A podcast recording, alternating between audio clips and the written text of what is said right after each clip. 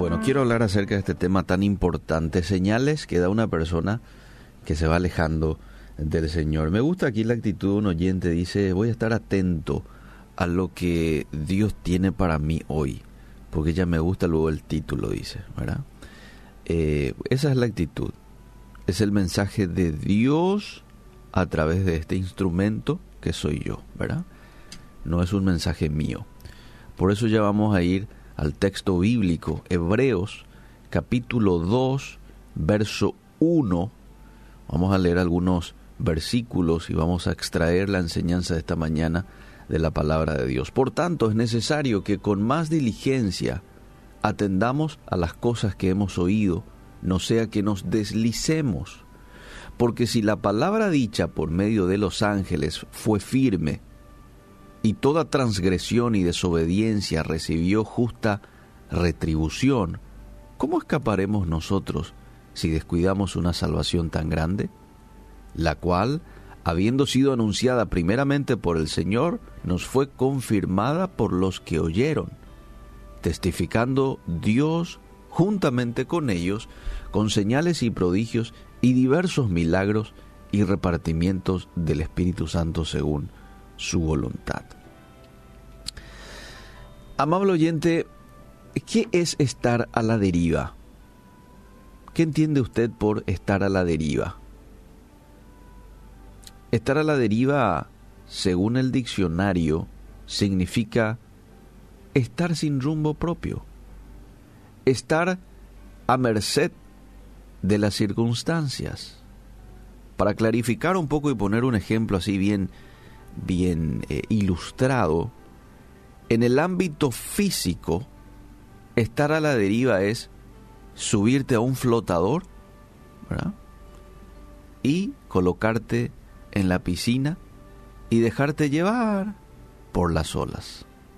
Esta es una manera relajante de pasar un día caluroso como lo que estamos teniendo, pero no es una buena práctica en el ámbito espiritual. Nadie puede derivar hacia la vida de santidad. Es muy fácil flotar en la dirección opuesta. Amable oyente, caminar en santidad es intencional. Intencional.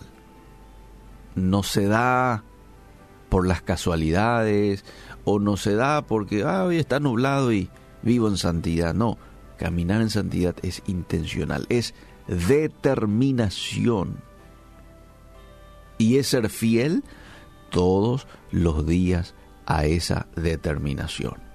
Daniel fue un hombre que se mantuvo en santidad en medio de una sociedad eh, idólatra, mala, ¿verdad? Y alejada de Dios, él se mantuvo en santidad, pero dice que Daniel se propuso en su corazón. Daniel 1.8. Hubo una decisión fuerte allí. Determinación es ir contra la corriente del mundo que siempre está queriéndonos llevar a las aguas contaminadas del pecado. A pesar de eso, hoy muchos cristianos no le prestan atención a su vida espiritual y se alejan de Dios. Se alejan. Esto sucede de manera tan silenciosa y tan gradual que a menudo muchos no son conscientes de su condición hasta que comienzan a sentir las consecuencias negativas mientras Dios trata de atraerlos hacia Él. Se da como nuestra salud. Quizás no estés cuidando tu salud y bueno, tu salud se va deteriorando, pero vos no te estás dando cuenta. Internamente se está dando, ¿verdad? Hasta que un día, bueno, tenés ya ciertos síntomas que finalmente te hacen llevar al médico y bueno, ahí el médico te dice, sí, usted está con tal cosa, ¿verdad? Pero ya se vino dando a través de tu descuido en la alimentación, de tu vida sedentaria, a través de la obesidad y más cosas que puedan afectar, ¿verdad? Bueno, en la vida espiritual también se da muchas veces de esa manera. Ahora, ¿cuáles son algunas señales que da una persona que está a la deriva espiritual? Y quiero citar dos señales. Dos señales. En primer lugar, una persona que está a la deriva espiritual, que está alejándose del Señor, descuida su palabra. Descuida la palabra de Dios. Es decir, deja de leer su Biblia.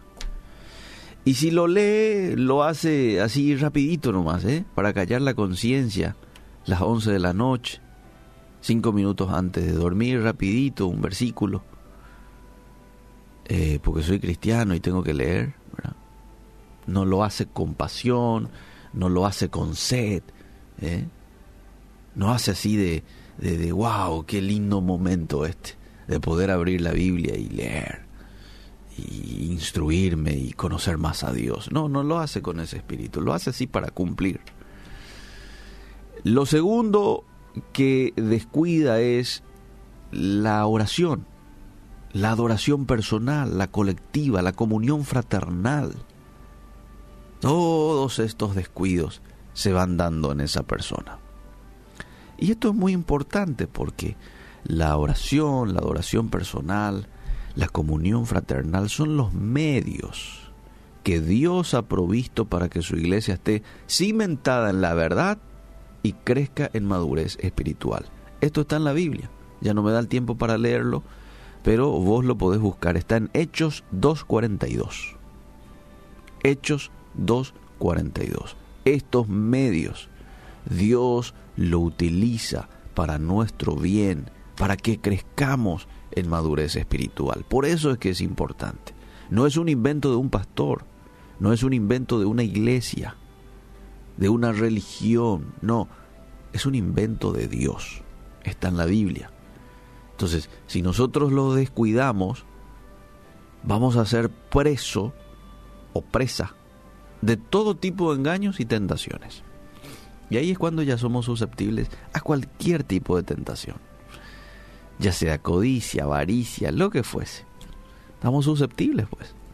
Estamos debiluchos. Entonces cualquier viento sur ya nos hace caer. Ya nos agarra una gripe fuerte. Estamos con las defensas bajas. Así estás cuando descuidas la palabra de Dios y descuidas la oración. Con defensa baja, cualquier virus de pecado, de tentación, te puede agarrar. Bueno, lo tercero que quiero compartir este, de señales que da una persona que se va alejando es la influencia de otras personas. Aquí hay un versículo en Primera de Corintios capítulo 15, 33, que dice, las malas compañías corrompen las buenas costumbres. Esto es verdad.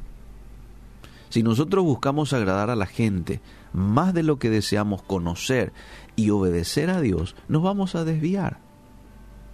Nos vamos a desviar.